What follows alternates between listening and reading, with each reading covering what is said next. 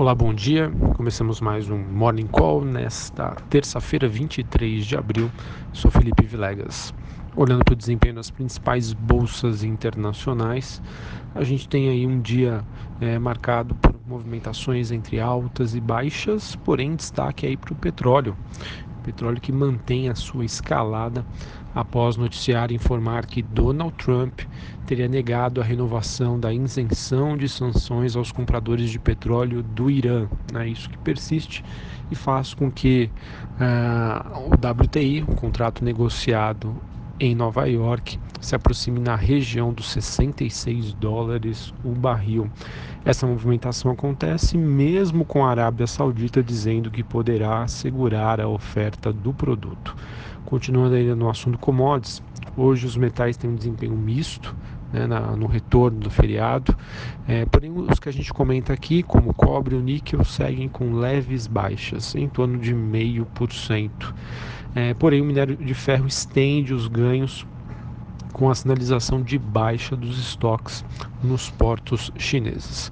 Bom, em relação ao, ao desempenho é, das principais bolsas, a gente tem o S&P futuro é, praticamente é, sendo negociado na estabilidade, uma queda leve de 0,08.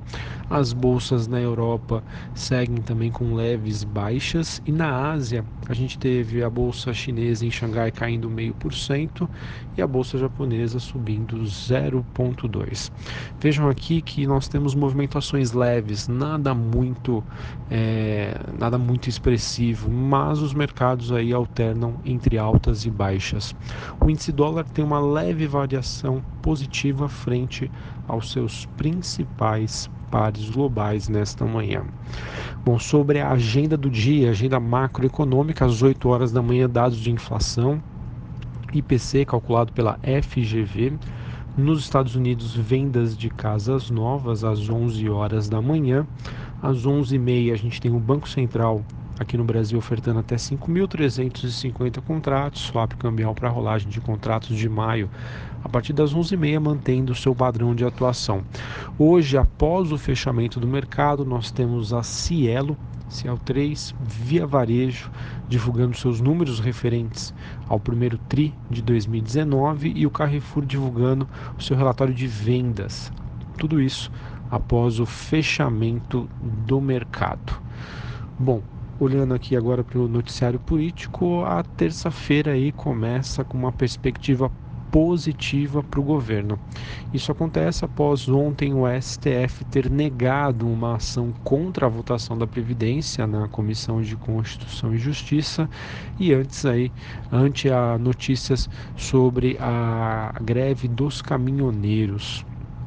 Tá? No caso, então é esperado que a CCJ aconteça hoje, né, após a discussão ser interrompida na semana passada e, de acordo com o líder do governo na Câmara, o Major Vitor Hugo, do PSL de, de Goiás, o clima é bom para passar a reforma. Tá? A sessão que é prevista para que a votação, na verdade, aconteça a partir das duas e meia da tarde, com, de acordo com a Folha, o governo aí prevendo cerca de 40 votos a favor de um total de 66. Então vamos ver.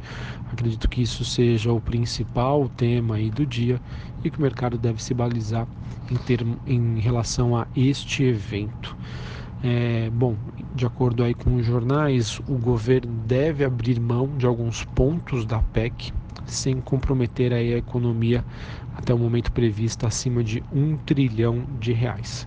Entre esses pontos estaria o fim da multa de 40% do FGTS para demissões de aposentados que seguem trabalhando e o fim do recolhimento de 8% a, a partir da aposentadoria, além do item sobre a judicialização da Previdência.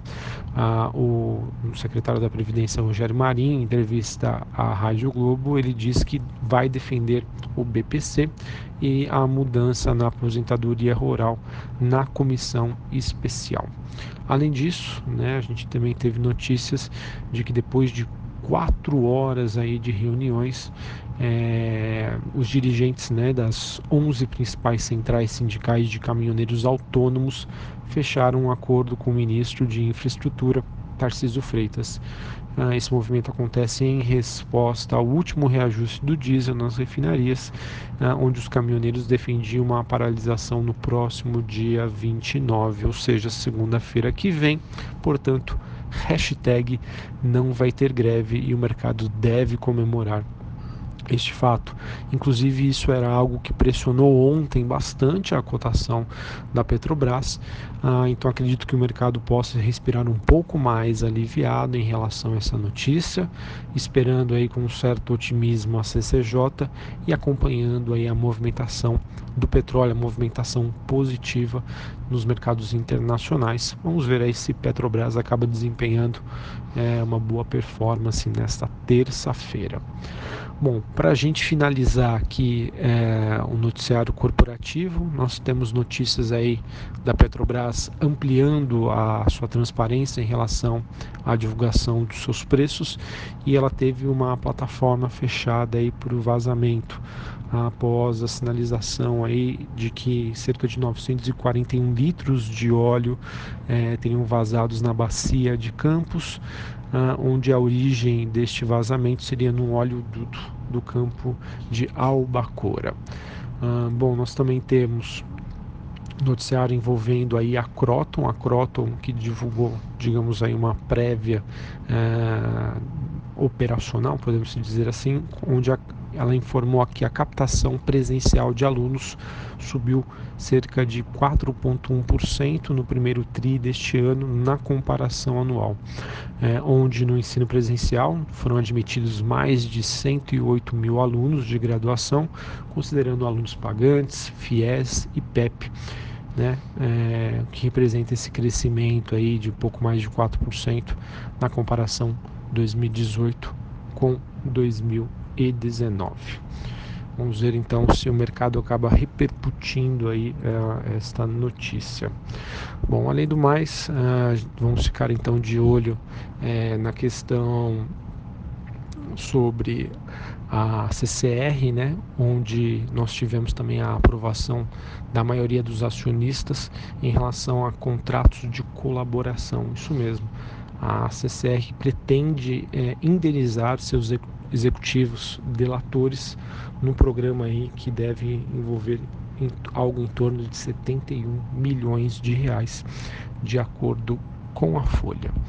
Bom, acho que essas então são as principais notícias, fatos do dia. O mercado hoje deve se pautar na questão da CCJ, que a princípio parece que deve é, ocorrer sem surpresas, mas a gente não pode descartar aí alguma movimentação da oposição para tentar dificultar essa votação que acontece hoje. Um olho na CCJ, outro olho lá nos mercados internacionais e acredito que se tudo acabar bem, já que foi sinalizado que não vai ter a greve dos caminhoneiros, acredito hoje vejo uh, a bolsa brasileira com viés positivo. Um abraço, bom pregão e bons negócios.